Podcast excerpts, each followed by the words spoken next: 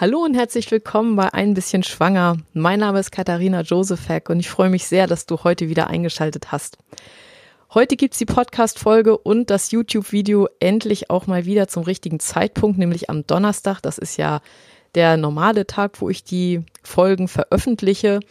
Und ich habe heute ein sehr, sehr interessantes Thema und zwar das Thema Studien.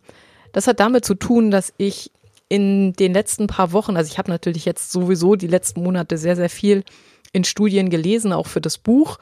Aber in der letzten Woche sind mir so ein paar Dinge aufgefallen, wo ich so dachte, hm, das ist eigentlich ein sehr, sehr interessantes Thema, das mal ein bisschen kritischer zu beleuchten, wie sinnvoll eigentlich Studien sind und wie viel oder wenig Studien neutral informieren. Denn das finde ich ist ein ganz wichtiges Thema, denn ähm, auch viele Patienten lesen ja heute Studien in Blogs und in Foren etc. wird häufig über Studien gesprochen und ganz so eindeutig, wie man sich das wünschen würde, ähm, denn eigentlich sind Studien ja etwas, wo man denkt, das sind neutrale Erhebungen, die dann bestimmte Ergebnisse herausfinden. Und ich befürchte, es ist nicht ganz so. Und warum ich der Meinung bin, das möchte ich heute ein bisschen erklären. Und zwar werde ich dir erstmal erzählen, wie ich heute recherchiere. Das heißt, was mache ich denn, um zum Beispiel jetzt so einen äh, Blogartikel zu einem bestimmten ähm, Thema zu verfassen? Ähm, wie gehe ich daran? Wie komme ich zu dem Thema? Wie recherchiere ich das Thema? Und ähm, ja, worauf basiert dann sozusagen das, was du hier jede Woche von mir bekommst? Und zwar ist das so, dass ähm, das Thema ist meistens wirklich nicht das Problem, denn Themen gibt es fast unendlich viele im Kinderwunschbereich und äh, meistens stolper ich über Themen einerseits über Coaching-Gespräche, dass ich bestimmte Fragen stellen oder dass ich merke, Mensch, also dieses hier zum Beispiel, ich habe letztens ähm, angefangen, das ist aber, da bin ich noch nicht so weit, aber ich habe letztens angefangen, ähm, sehr, sehr viel im Bereich Schilddrüse zu recherchieren, weil das ein sehr, sehr interessantes Thema ist für den Kinderwunsch und da gibt es also immer Dinge, über die man irgendwo stolpert. Zum Beispiel auch äh, Social Media ist ein äh, ist ein Bereich, wo sehr, sehr viele Fragen aufkommen, ob das jetzt bei Instagram ist oder bei Facebook, in Facebook, in Kinderwunschgruppen oder so. Und ähm, dann ist es teilweise auch so, dass ich neue Bücher lese. Ich ähm, lese wirklich viele Bücher. Meistens ähm, stolper ich über so viele Bücher, die ich interessant finde, dass ich äh, mehrere Bücher gerade ähm, lese. Momentan sind es, glaube ich, sogar fünf. Ähm, da muss man dann immer so ein bisschen gucken, dass man, dass man das alles auch, äh, auch noch voneinander trennen kann, weil das teilweise eben auch Überschneidungen gibt. Und trotzdem, insbesondere wenn man Bücher liest, die gar nicht unbedingt Kinderwunschbücher sind, sondern zum Beispiel äh, medizinische Bücher aus anderen Themenbereichen, ähm, und man aber merkt, wie viel davon für den Kinderwunsch relevant ist, das ist sehr, sehr interessant. Genau, so komme ich zu meinem Thema für einen bestimmten Blogpost oder für ein Video und dann fange ich an zu recherchieren. Das heißt, ich verschaffe mir erstmal einen Überblick. Ich schaue in meinen Fachbüchern nach, was steht zum Beispiel über das Thema in äh, den Fachbüchern. Ich lese Blogartikel. Äh, ich beschaffe mir sozusagen Basiswissen zu dem Thema, wenn ich es denn nicht schon habe. Bei sehr, sehr vielen Kinderwunschthemen habe ich natürlich schon eine ähm, relativ ja, feste, ein relativ festes Basiswissen, worauf ich da auch zurückgreifen kann. Habe ich das nicht, sind Fachbücher so das erste Go-To, wo ich erstmal schaue, okay, was steht da drinne, ähm, was muss ich zu diesem Thema überhaupt wissen, um zum Beispiel das, was dann in Studien steht oder was in Studien thematisiert wird, um das überhaupt einschätzen zu können. Denn Studien sind in diesem Bereich etwas ähm, sehr, sehr Problematisches da komme ich später noch zu, wenn es äh, um die Probleme geht, die ich oder die es heute allgemein mit diesem ganzen Studiensektor gibt. Genau, und dann kommt der nächste Schritt. Ich schaue, was es an Studien gibt. Das heißt, ich recherchiere im Allgemeinen auf Deutsch und auf Englisch. Momentan ähm, einfach so durch die Erfahrung, die ich habe, wirklich mehr im englischen Bereich oder mehr in englischer Sprache, weil die meisten relevanten Studien werden ähm, sowieso auf Englisch veröffentlicht und gar nicht unbedingt auf Deutsch. Ähm, was auf Deutsch ganz interessant ist, was ich hier und da auch lese, sind Doktorarbeiten. Die beschäftigen sich dadurch, dass das eben ähm, eine spezielle Person ist, die sich sehr, sehr tief mit irgendetwas beschäftigt, um diese Doktorarbeit zu schreiben, ähm, ist das nicht ganz so, das ist nicht ganz so auf finanzielle Interessen ausgerichtet. Deswegen sind Doktorarbeiten zum Beispiel auch eine sehr interessante ähm, Wissensquelle, wo man ähm, interessante Ansätze auch finden kann. Genau, ich äh, beschaffe mir dann also einen Überblick über die Studien, die da sind. Ähm, das sind meistens, also je nachdem, also zum Beispiel, wenn man jetzt das Thema ERA-Test nimmt, ähm, das war ja auch so ein bisschen zusammen also beziehungsweise ein bisschen verbunden mit dem Endometrium-Scratching. Und da habe ich zum ERA-Test, glaube ich, alle Studien gelesen, die da sind. Das waren ungefähr, ich würde sagen, zehn oder, oder sieben oder so. Da gibt es gar nicht so viel. Zum Scratching ist es ein bisschen einfacher, weil ähm, da gibt es schon sehr, sehr viele Studien zu und dann gibt es dazu eben auch Metastudien.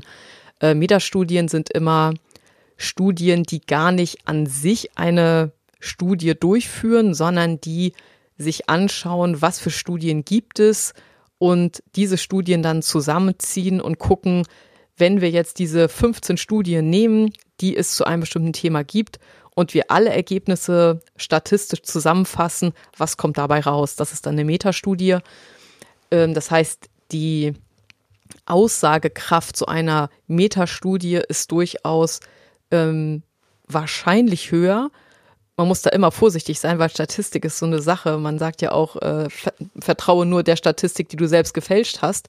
Und das ist besonders im Studienbereich ähm, definitiv etwas, worüber man öfter mal stol stolpert. Ähm, auf jeden Fall normalerweise sind Metastudien etwas mh, verlässlicher, einfach dadurch, dass es ähm, ein, eine größere Anzahl von Patienten meistens gibt, da es eben oftmals teilweise sogar zehn verschiedene Studien sind, deren Ergebnisse da zusammengefasst werden. Insofern, ähm, wenn man so wahnsinnig viele Studien hat und man hat auch verschiedene Metastudien, ist es für ein Thema ein bisschen einfacher, zu einem einigermaßen verlässlichen Ergebnis zu kommen.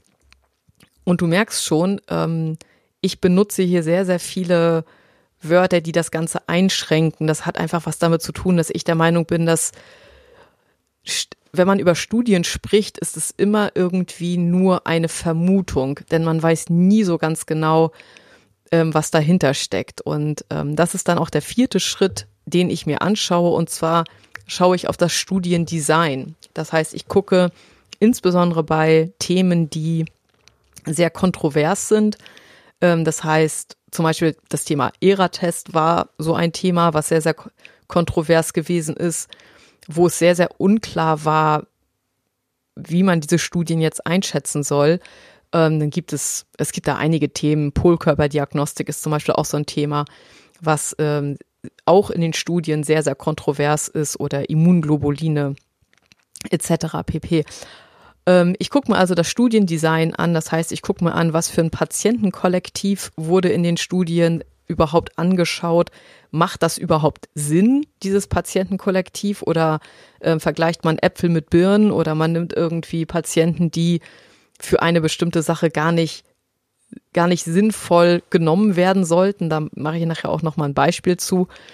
Dann schaue ich mir den Ablauf dieser Studie an. Das heißt, wie haben die, die diese Studie konzipiert haben, äh, den Ablauf strukturiert? Das heißt, was wird genau gemacht? Und macht das Sinn, was da gemacht wird? Und das ist nämlich auch nicht immer der Fall. Und ein ganz, ganz wichtiger Punkt für mich heute ist die Unabhängigkeit. Denn in dem Moment, wo Unabhängigkeit nicht gegeben ist, das heißt in dem Moment, wo ähm, sehr, sehr offensichtlich ist, äh, von welcher Seite eine Studie zum Beispiel finanziert wurde, ähm, ja, das macht es eher unglaubwürdig, auf jeden Fall für mich, weil im Endeffekt ist es natürlich klar, wenn jemand für etwas viel, viel Geld bezahlt, möchte der natürlich auch, dass dabei etwas rauskommt, was ihm ähm, im Nachhinein auch etwas bringt. So ist die Welt leider heute. Und aus diesen äh, drei verschiedenen Bereichen schaue ich mir dann die Ergebnisse an und interpretieren tue ich diese Ergebnisse immer im Hinblick darauf, ob sich daraus mögliche Chancen für eine Kinderwunschbehandlung ergeben. Das heißt, auch wenn zum Beispiel in der Studie drin steht, ja, die, ähm, die Ergebnisse sind nicht signifikant. Das ist ja im Statistikbereich dann teilweise so, dass ähm, gesagt wird, ab dem und dem, also sozusagen ab so einer Prozentzahl an Verbesserung einer bestimmten Sache, also zum Beispiel, wenn man sagt, die Schwangerschaftsrate muss mindestens um 20 Prozent höher sein, damit wir sagen, das Ganze ist eine signifikante, ein signifikanter Unterschied. Dann ähm, ist das eine relativ hohe, ähm, ein, ein relativ, ähm, eine relativ hohe Grenze, die da übertroffen werden muss, damit am Ende als ähm, Ergebnis der Studie steht, ja, das Ganze macht Sinn.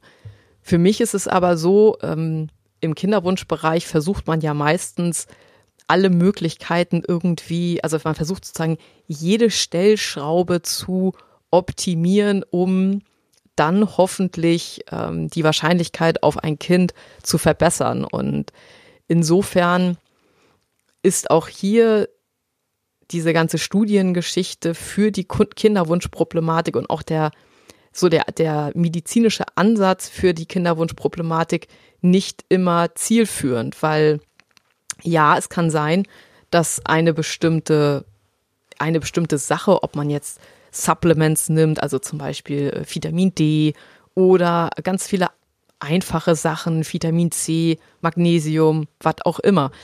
Irgendwelche Dinge, wenn man das untersucht und dabei kommt heraus, dass die Wahrscheinlichkeit auf eine Schwangerschaft um 10 Prozent höher ist, und in der Studie wird aber gesagt, naja, für uns das erst signifikant, wenn es 20 Prozent sind.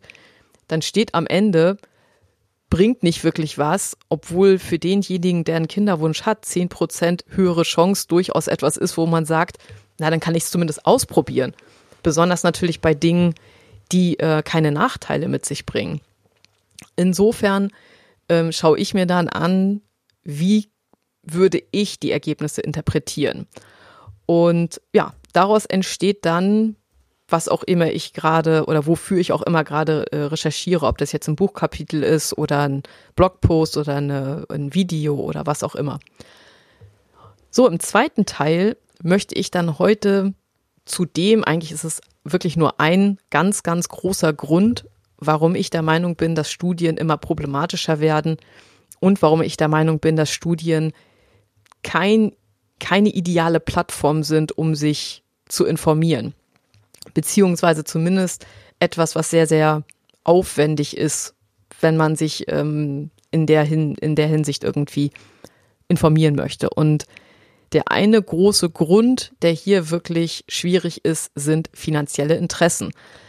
Ist leider, wir leben leider in einer Welt, wo alles irgendwie wirtschaftlich ist. Das heißt, ähm, es gibt kaum einen Lebensbereich, der nicht in irgendeiner Art und Weise von Firmen oder ja, generell, der, der nicht von wirtschaftlichen Interessen irgendwie äh, betroffen ist. Und das liegt eben daran, dass ja, man eigentlich in jedem Bereich irgendwo entweder äh, Geld verdient oder Geld ausgibt und es immer Lobbygruppen gibt, die dann ein Interesse daran haben, dass bestimmte Dinge in der einen oder anderen Weise dargestellt werden. Und insbesondere bei Studien führt das zu, ja, zumindest äh, was die Informationen angeht, echt zu großen Problemen.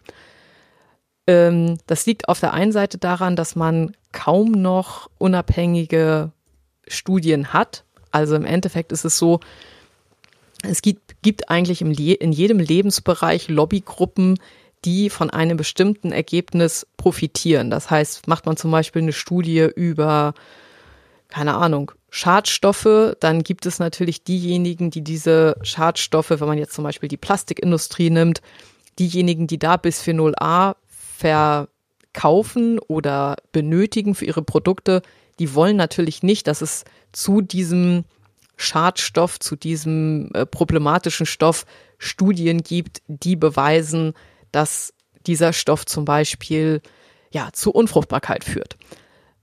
Weil es dahinter stecken eben finanzielle Interessen. Die verdienen sehr, sehr viel Geld damit, äh, ihre Produkte so herzustellen, wie das jetzt momentan halt äh, der Fall ist. Und wenn es verboten werden würde, zum Beispiel, müssten sie zum Beispiel ihre ganze Produktion umstellen. Das kostet viel, das möchte natürlich niemand, der ein Produkt herstellt. Ähm, und so gibt es, besonders auch wenn man jetzt auf den Kinderwunsch guckt, ganz, ganz viele unterschiedliche Gruppen, die Interessen haben. Es gibt die Pharmaindustrie, ähm, wo natürlich sehr, sehr viel Geld verdient wird. Ähm, egal in welcher Hinsicht sind Leute krank, ist es natürlich für die Pharmaindustrie immer eher ein Vorteil. Ähm, es gibt die, ähm, die Ärzte, die Ärzte ähm, oder die Ärzte und Kliniken. Auch das ist heute eben kein altruistischer Verein, der irgendwie nur Gutes tun will, sondern ähm, viele Kliniken sind heute Großkonzerne, die nicht eine Klinik haben, sondern die haben 15, 20, 30 Kliniken und sind äh, mit Risikokapital finanziert. Das bedeutet, dass man im Endeffekt Finanzinvestoren hat, die und die wollen Profit. Ähm, es geht um nichts anderes. Es geht darum, Geld zu verdienen. Und im Endeffekt muss man es heute so sehen, Studien sind heute nicht mehr dazu da, um bestimmte Dinge herauszufinden, sondern Studien sind Marketinginstrumente. Das heißt, im Endeffekt ist es in irgendeiner Hinsicht oftmals Werbung für oder gegen eine bestimmte Sache, die für die Gruppe, die diese Studien finanziert. Das ist nämlich das weitere Problem. Ähm, Forschung ist heute nicht mehr unabhängig. Ähm, die meisten Staaten, ähm, und da ist Deutschland keine Ausnahme, da ist auch, sind die USA auch keine Ausnahme. Die Staatskassen sind leer, da ähm, ist einfach nicht viel Geld drinne und wo wird als erstes gekürzt? Meistens bei Bildung und Forschung. Das ist halt klassisch und dann ähm, es kann natürlich nicht komplett aufhören. Das heißt, es gibt weiterhin Forschung, es gibt weiterhin ähm, Wissenschaftler, ähm, die natürlich forschen möchten und das ist ja auch wichtig, ähm, einfach um in vielen Bereichen wird da natürlich auch etwas herausgefunden, was dann weiterhilft. Aber man darf sich nicht, man darf nicht glauben, dass das, ähm, dass das sozusagen ergebnisoffen stattfindet, sondern es ist so, wenn zum Beispiel ein Pharmakonzern irgendwie eine eine Studie oder eine Forschungsgruppe finanziert, die in einem bestimmten Bereich etwas herausfinden sollen, dann soll das natürlich möglichst zum Geschäftskonzept dieses Pharmakonzerns auch passen. Und das heißt, man muss, wenn man sich Studien anguckt, leider sehr, sehr aufmerksam sein und sich immer wieder die Frage stellen, wer hat denn etwas davon, mir das jetzt so oder so zu verkaufen? Und ähm, dass das eben keine äh, unabhängige, ergebnisoffene Sache ist, sondern dass das etwas ist, wo wahrscheinlich Interessen hinterstehen, die ähm, das möglicherweise finanziert haben. Ähm, ja, das, das muss man sich einfach immer wieder klar machen. Da muss man immer wieder so ein bisschen versuchen, mit einem offenen Auge drauf zu gucken. Und das ist im Endeffekt ähm, der eine ganz, ganz große Grund, warum Studien leider nicht mehr so neutral und so informativ sind, wie sie es vielleicht mal, keine Ahnung, vor äh, wie viel Jahren auch immer gewesen sind, als das noch, ja, als man noch eine, eine Studien- oder eine Wissenschaftsfinanzierung hatte, die irgendwo staatlich gewesen ist, wo niemand da saß und sagt, Mensch, das soll aber, es soll aber das rauskommen, was ich gerne hören möchte. Und da sind wir dann beim nächsten Punkt, und zwar dem Studiendesign. Studiendesign ist ja ähm, auch der Begriff, der im Allgemeinen verwendet wird und eigentlich ist der lustig. Also wenn man es, äh, naja, wenn man äh, es etwas überspitzt nehmen möchte, ist er irgendwie lustig, weil da natürlich schon drinne steckt, dass man ein, eine Studie in einer bestimmten Art und Weise konzipiert, designt eben. Das heißt, man schaut sich an, ähm, was für Leute nehme ich, wie mache ich die Studie. Und dann ist es natürlich auch relativ einfach, wenn davor irgendwo ein Schritt steckt, wo jemand gesagt hat, ja, okay, design mir die Studie mal bitte so, dass wir dieses und jenes Ergebnis bekommen. Und jetzt denkst du vielleicht, ach, das ist doch Quatsch, das ist doch bestimmt nicht so. Ähm, ist das wirklich so? Ja, leider muss man sagen, ähm, es gibt manche Studien, da wird es relativ klar, dass es leider wirklich so ist. Und dass Studienergebnisse zumindest anscheinend beeinflusst werden. Denn ansonsten machen diese Studien einfach gar keinen Sinn. Ähm, ich habe jetzt einen ziemlich interessante, ah jetzt habe ich noch was anderes. Ach so, die drei Einflussfaktoren ähm, beim Studiendesign. Das ist auch ganz interessant. Das ist nämlich meistens entweder die Patientengruppe, das heißt ähm, die Leute, die da ausgewählt wurden, um an dieser Studie teilzunehmen, haben natürlich einen großen Einfluss darauf, was am Ende bei der Studie rauskommt. Dann ist es der Studienablauf und die Interpretation dieser Studie oder der Studienergebnisse. Und ähm, für jedes der drei Punkte habe ich ein eher doch interessantes Beispiel, woran man sehen kann, ähm, ja, dass sowas eben sinnvoll oder weniger sinnvoll sein kann, beziehungsweise vielleicht auch nur sinnvoll für denjenigen, der eben ein bestimmtes Ergebnis haben möchte, um mit diesem Ergebnis ein bestimmtes Marketing zu betreiben. Das heißt, es wird dann meistens publiziert, dann wird es ähm, meistens von äh, Menschen, die darüber schreiben, zum Beispiel aufgegriffen. Ähm, jetzt im Kinderwunschbereich wäre das zum Beispiel klassischerweise ich oder irgendwelche anderen Kinderwunschblogger. Und wenn man da nicht sehr, sehr doll aufpasst, sitzt man eben unter Umständen, ähm, ist man unter Umständen ein Instrument für denjenigen, der diese Studie halt irgendwo mal ähm, bezahlt hat.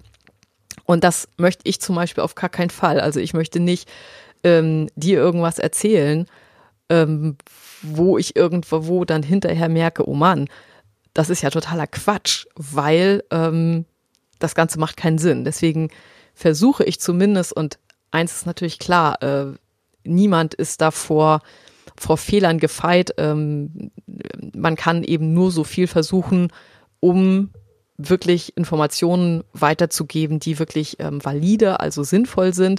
Aber ähm, ich würde auch nicht sagen, dass das jetzt hundertprozentig immer der Fall ist, denn bei manchen Dingen weiß man es schlichtweg einfach auch nicht. Also schauen wir uns diese drei Einflussfaktoren mal an. Zum Beispiel nehmen wir ein Beispiel für die Patientengruppe.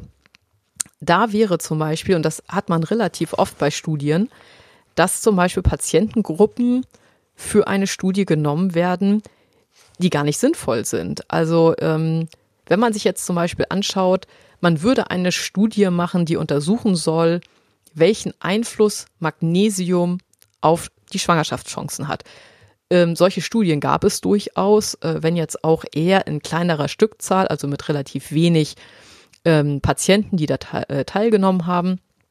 Aber es gibt durchaus so eine Studie und sie ist sehr, sehr aufsehenerregend. Ähm, da komme ich gleich noch zu. Aber wenn man jetzt zum Beispiel sagt, okay, wir machen hier eine Studie über den Einfluss von Magnesium und man sagt, wir finden das eigentlich doof, wenn man mit so einer günstigen Sache wie äh, einem einfachen Magnesium-Nahrungsergänzungsmittel da irgendwie groß was an den Schwangerschaftschancen drehen könnte. Deswegen soll bei der Studie rauskommen, dass das nichts bringt. Das heißt, derjenige, der die Studie in Auftrag gibt, sagt, mach mir mal bitte eine Studie, und das Ergebnis ist bitte, dass Magnesium keine Rolle spielt. Das gibt es zum Beispiel sehr, sehr oft, ehrlich gesagt leider im Kinderwunschbereich ziemlich verbreitet, dass Ärzte sagen, ach, das ist alles egal, es spielt alles keine Rolle, egal was du machst, ob das jetzt deine Ernährung ist, ob das dein Stress ist, ob das deine Lebensweise ist, es ist immer alles egal. Und ähm, ich muss ganz ehrlich sagen, wenn man da drauf guckt, weiß man eigentlich, äh, so richtig egal kann das eigentlich gar nicht sein. Zurück zu unserem Magnesium-Beispiel. Derjenige, der diese Studie jetzt designt, kann eigentlich eine ganz einfache, also kann sich das eigentlich ganz einfach machen und weiß wahrscheinlich dann auch, dass dabei wahrscheinlich nichts rauskommt. Und zwar nimmt er einfach Patienten, bei denen alles super ist zum Beispiel ähm, Patienten, die schon im letzten Jahr regelmäßig ein Magnesium-Nahrungsergänzungsmittel genommen haben und wo alle Magnesiumwerte top sind. So, jetzt nehmen wir diese Patienten, machen eine Studie, keine Ahnung, ist eigentlich egal, wie viele Patienten man nimmt, ähm, gibt denen zusätzlich Magnesium. Das interessiert den Körper nicht, weil wenn er genug Magnesium hat, bringt mehr natürlich auch nichts. Und am Ende kommt bei raus, Magnesium ist Wurst. Ähm, okay. Die ist wahrscheinlich klar, mit der Studie kann man jetzt als Patient wenig anfangen, aber man kann die natürlich ähm, Magnesium ist jetzt ein schlichtes Thema, aber es gibt natürlich auch Themen, die deutlich wichtiger sind. Ähm, man kann das natürlich jetzt auch nehmen und kann deutlich machen, Magnesium muss man nicht nehmen, weil bringt ja sowieso nichts. Ähm, das heißt, das Geld kann man sich sparen. Das heißt, man kann damit dann sehr viel, hm, man kann das dementsprechend für sich interpretieren und das dann ähm, herausgeben. Nun gibt es eine Studie, die auch gemacht wurde zum äh, Thema Magnesium.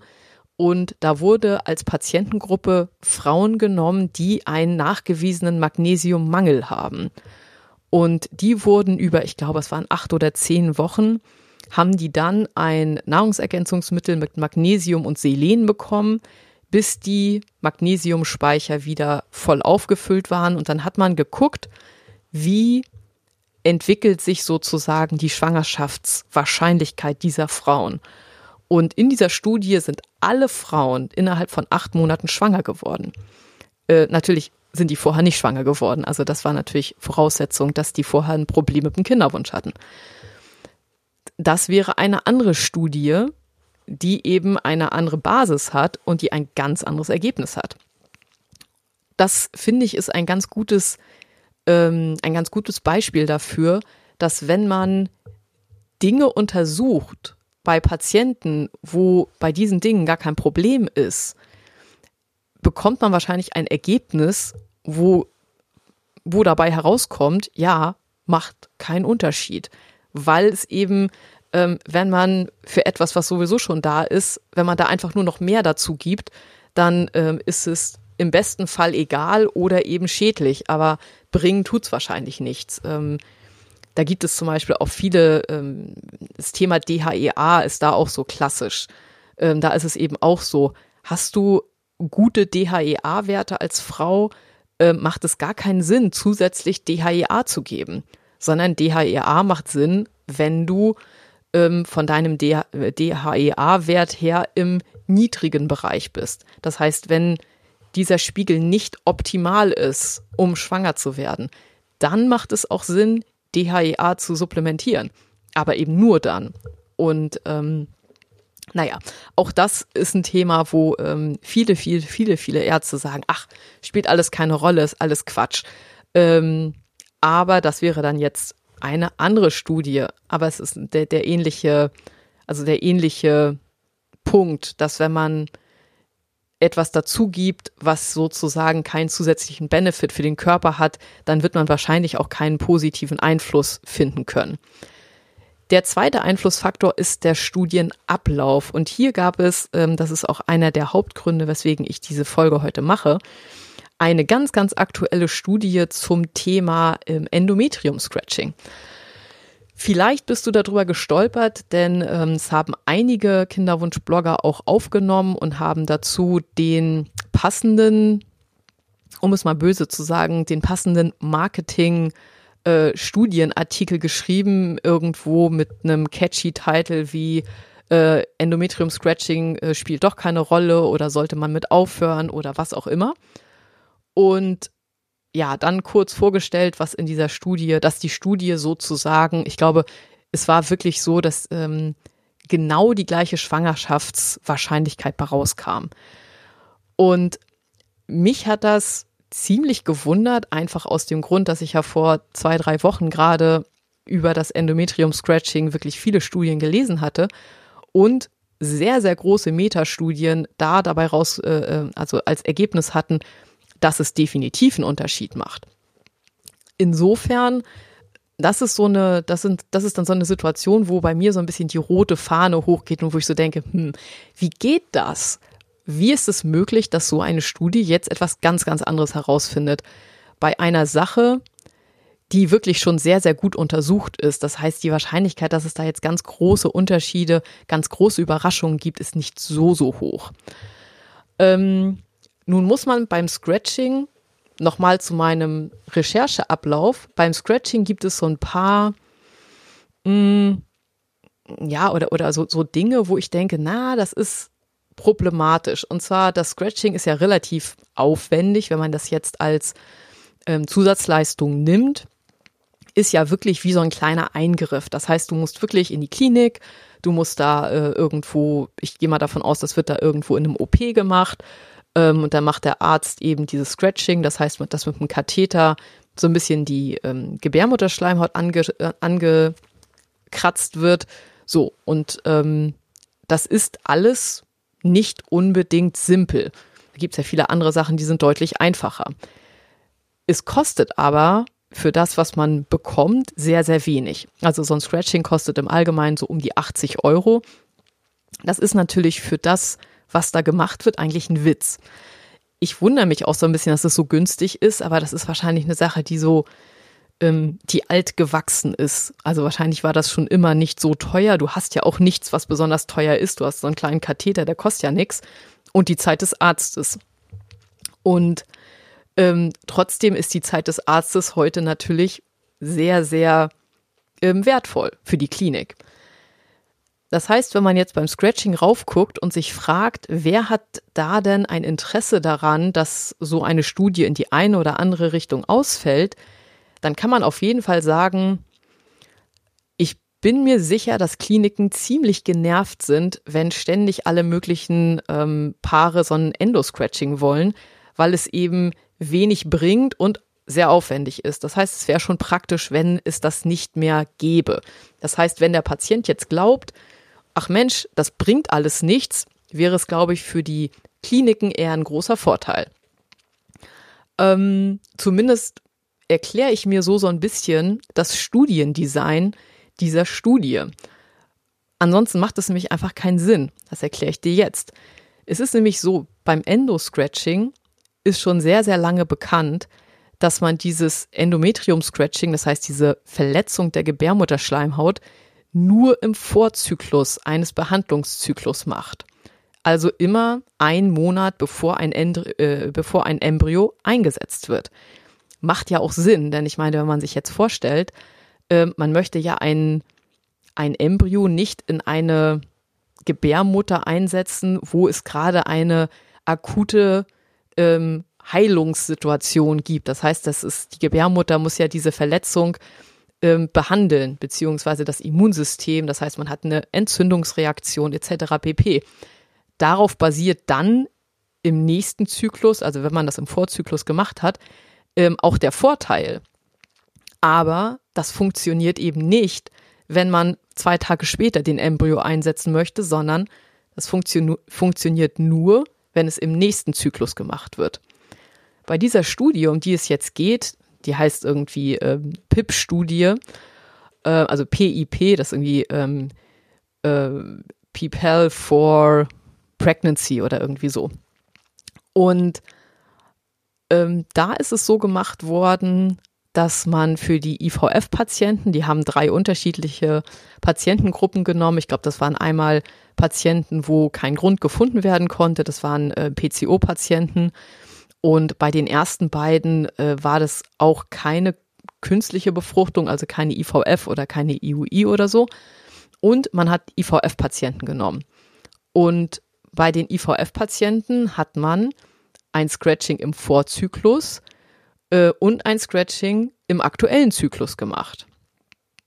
Ähm, und oder. Also es wurde auf jeden Fall an unterschiedlichen Zeitpunkten, aber es wurde auf jeden Fall auch während des Behandlungszyklus ein Scratching vorgenommen. Und das ist ja einfach unprofessionell. Da ich aber jetzt mal nicht davon ausgehe, dass diese Ärzte, die das gemacht haben, einfach keine Ahnung hatten, weil ich meine, das ist ja auch unwahrscheinlich, denn ähm, eigentlich weiß das, also die meisten Kinderwunschpatienten, die schon mal ein Scratching gemacht haben oder die sich da informiert haben, die wissen, dass das immer im Vorzyklus gemacht wird. Das wird nie im Behandlungszyklus gemacht, weil natürlich die Studien, die es gibt, herausgefunden haben, dass es im Behandlungszyklus eher negativ wirkt und dass es, wenn überhaupt, im Vorzyklus einen positiven Effekt hat.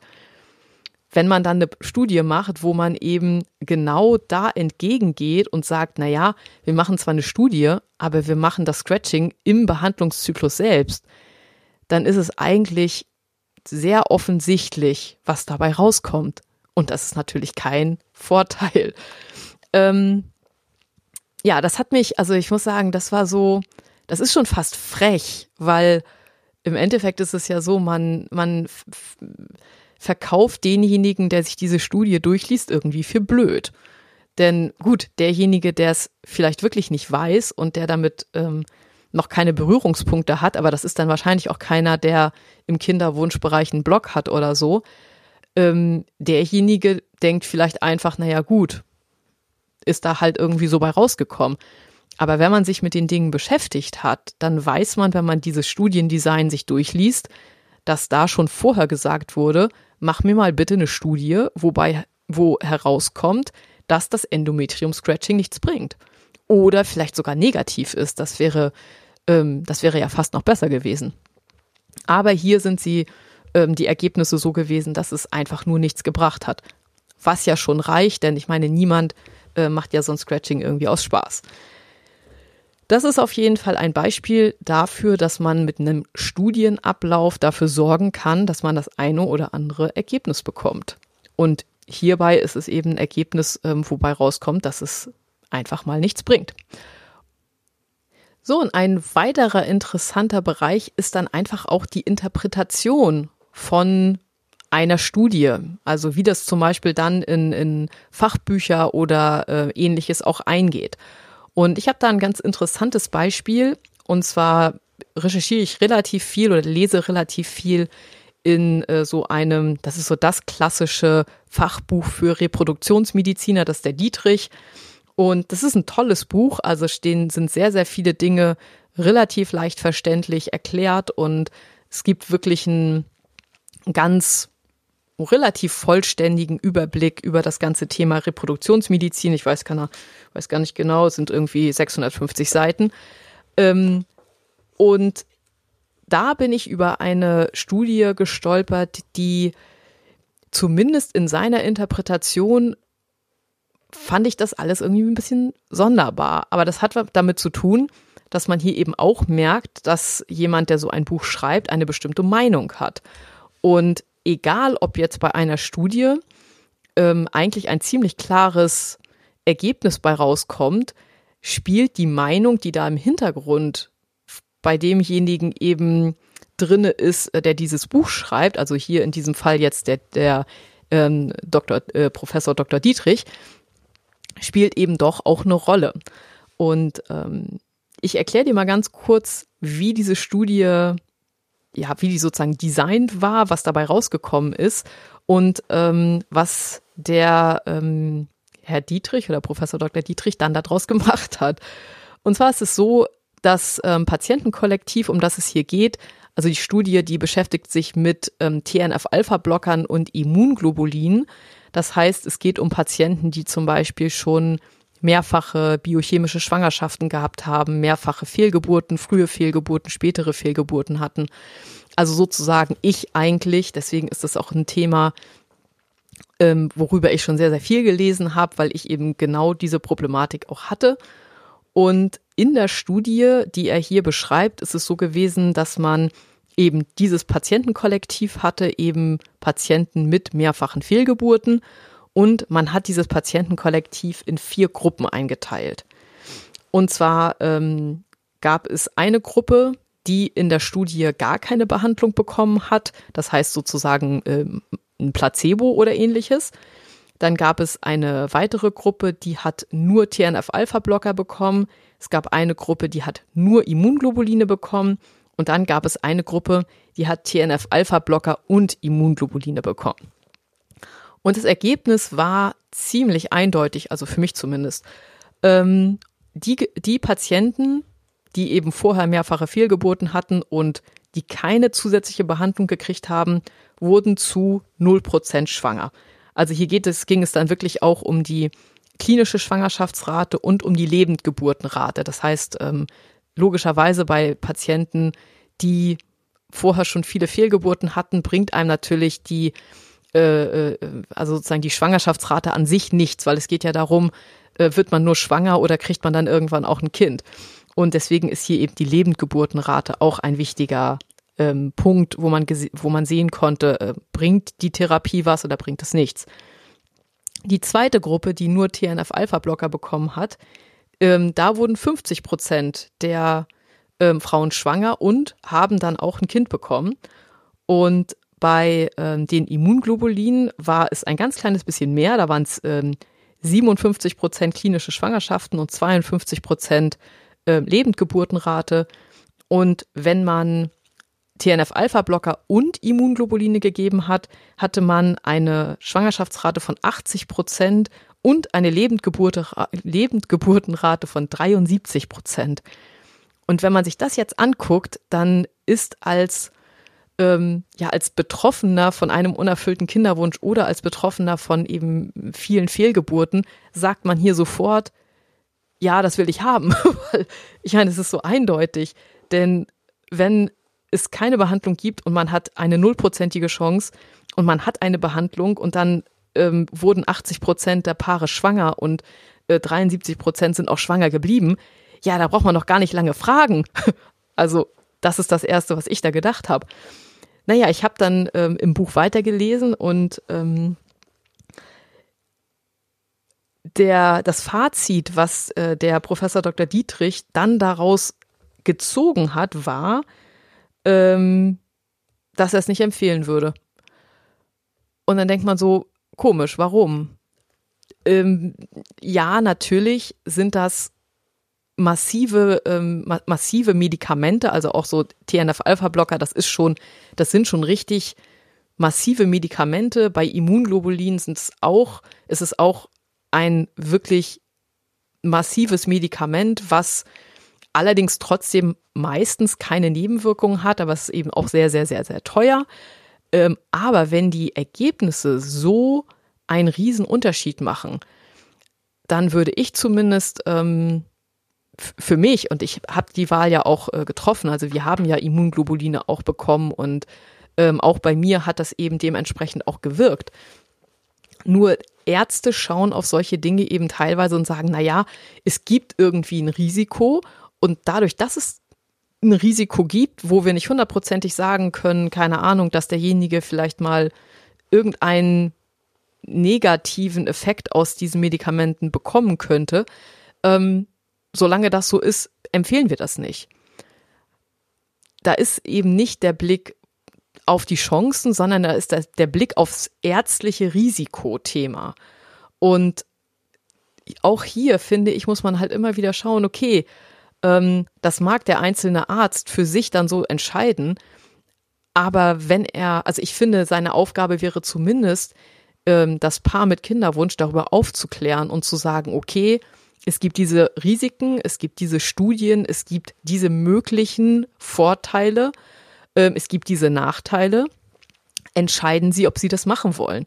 Das Problem, was wir nur haben, ist einfach, dass darüber dann nicht gesprochen wird, weil der Arzt hat seine Meinung und solange seine Meinung da negativ ist, bekommen nur Patienten Informationen darüber, die gezielt danach fragen oder die es gezielt verlangen ist es zumindest bei, bei einigen Kliniken so. Das war ähm, ja das, äh, der Einflussfaktor der Interpretation. Auch hier, äh, wie man sieht, ist das sehr, sehr unterschiedlich, beziehungsweise ähm, muss man da drauf gucken. Ja, was ist jetzt das Fazit aus dem Ganzen? Ähm, das erste Fazit ist für mich, dass man wirklich sehr, sehr viel recherchieren muss, dass man nicht einfach die erstbeste Studie glauben sollte, die man irgendwo findet und dass man auch um Studien überhaupt einschätzen zu können, wirklich schon eine ganz gute Wissensbasis haben muss, damit einem das überhaupt was bringt, damit man entscheiden, damit man unterscheiden kann zwischen sinnvoller Studie und Studie, die eigentlich nur Marketing, eigentlich nur irgendeine Werbung ist für irgendetwas. Ähm, das ist das erste Fazit, was man da leider ähm, ziehen muss. Das zweite Fazit ist, ähm, dass es wenn es keine finanziellen Interessen ein, an einem bestimmten Thema gibt. Es gibt zum Beispiel viele Dinge, da kann man kein Geld mit verdienen. Und oft ist es dann so, oder eigentlich ist es fast immer so, dass in diesen Bereichen dann eben auch wenig, ähm, äh, wenig geforscht wird, weil die, der Staat kann es sich meistens nicht leisten. Und wenn man mit der Sache, die man erforscht, nichts verdienen kann, wird dafür eben auch keine Firma irgendwo äh, äh Wissenschaftsbudget für ähm, zur Verfügung stellen. Ähm, bestes Beispiel ist hier übrigens der Einfluss gesunder Ernährung. Da gibt es, also es gibt da Studien, aber es sind echt sehr, sehr wenige dafür, dass das so wahnsinnig wichtig ist. Ähm, aber das ist eine klassische Sache, da kann sich keiner groß was für kaufen. Ähm, bei Nahrungsergänzungsmitteln ist es ein bisschen was anderes, weil auch da gibt es eine Industrie, die Interessen hat. Aber so einfach nur simple, gesunde Ernährung, ähm, ja, gibt es im Grunde keine Lobbygruppe, die da dahinter steht und sagt, äh, ja, da werden wir jetzt mal ganz, ganz viel Geld in äh, neue Studien ähm, reinstecken. So, und ähm, nun fragst du dich vielleicht, ja, und, und nun, was mache ich, was ich mit der Info jetzt? Ähm, ich würde einfach sagen, erstmal, man sollte nicht alles glauben, was geschrieben wird, und zwar egal wer es schreibt. Äh, und das würde ich auch auf meinen Blog beziehen. Jeder muss immer gucken, was passt in die eigene Situation. Und man kann sich von allen möglichen Seiten Informationen äh, äh, holen. Und ich bin mir sicher, ähm, dass auch die Blogger, die jetzt zum Beispiel diese, diese äh, Scratchings-Studie jetzt in, auf ihrem Blog irgendwie vorgestellt haben, dass die es sicherlich gut meinen. Aber ähm, naja, sie hätten vielleicht die Studie auch mal lesen sollen oder so. Ich weiß nicht, aber ich bin mir sicher, dass jeder, der sich für solche Sachen einsetzt und der einen Blog schreibt und da viel Liebe reinsteckt, dass der das wirklich gut meint und dass er eigentlich nur gute Informationen weitergeben will. Aber es muss einem immer klar sein, wo Menschen sind, sind auch Fehler und ähm, man darf den Kopf nicht ausschalten. Das heißt, egal was man liest, ob es jetzt ein Blogartikel ist, ob das ein Fachbuch ist, ob das ähm, was auch immer ist, ob man irgendwie eine Sendung im Radio hört oder im Fernsehen guckt, äh, man sollte echt den, den eigenen Kopf nicht ausschalten. Und wenn Dinge nicht zusammenpassen, ähm, dann sollte man nicht einfach denken, ach, ich habe da keine Ahnung von, vielleicht weiß ich einfach irgendwas nicht, sondern ähm, vielleicht passen Dinge da wirklich nicht zusammen. Vielleicht ist es wirklich nur Marketing und es geht gar nicht darum, gut zu informieren. Und ähm, dementsprechend mit gesundem Menschenverstand immer darauf gucken, wird mir hier irgendwas verkauft? Also gibt es irgendjemanden, ähm, der ein wirkliches Interesse hat, hier ähm, etwas zum Beispiel zu verkaufen? Ähm, da war ja zum Beispiel der ERA-Test auch irgendwo zumindest dass das Fragezeichen aufkommt, ob das da das Thema ist. Das heißt, wenn man sich überlegt, gibt es was zu verkaufen, gibt es hier wirklich jemanden, der einen ganz klaren finanziellen Fokus haben kann in diesem Bereich, das ist schon mal so ein, so ein kleines rotes Licht. Und ansonsten wirklich, ähm, ja, mit gesundem Menschenverstand auf die Dinge gucken und für sich das heraussuchen, was für, für, für einen selbst irgendwo eben Sinn macht. Ja, ich hoffe, erstens, dass das nicht viel, viel, viel zu lang war. Äh, ich weiß, die, die Folge ist echt ein bisschen lang geworden, aber ich hoffe, dass da interessante Punkte bei waren, über die du dir vielleicht so noch gar keine Gedanken gemacht hast. Ja, dass du ähm, weiterhin dich informierst, ähm, weiterhin ähm, ja aktiv mit deiner Behandlung irgendwo ähm, umgehst. Und ähm, natürlich wünsche ich dir am aller, allermeisten, dass du möglichst schnell schwanger wirst und ähm, ja, dann dein, dein Ziel einfach erreichst und dich vielleicht mit diesen Dingen dann auch nicht mehr so viel auseinandersetzen musst. Ja, ich ähm, wünsche dir jetzt morgen einen schönen Start ins Wochenende und ähm, freue mich sehr, wenn wir uns ähm, wieder hören oder wenn wir, wenn du irgendwie ähm, bei Instagram oder bei Facebook oder wo auch immer mir einen Kommentar hinterlässt, ob das vielleicht heute ähm, für dich ja, ein, neue Einblicke gegeben hat oder äh, wie deine Meinung ist, vielleicht auch zu dem Thema. Das finde ich auch sehr interessant. Und ich wünsche dir auf jeden Fall einen, einen wunderschönen Tag, wie immer und wie immer auch alles Liebe. Deine Katharina.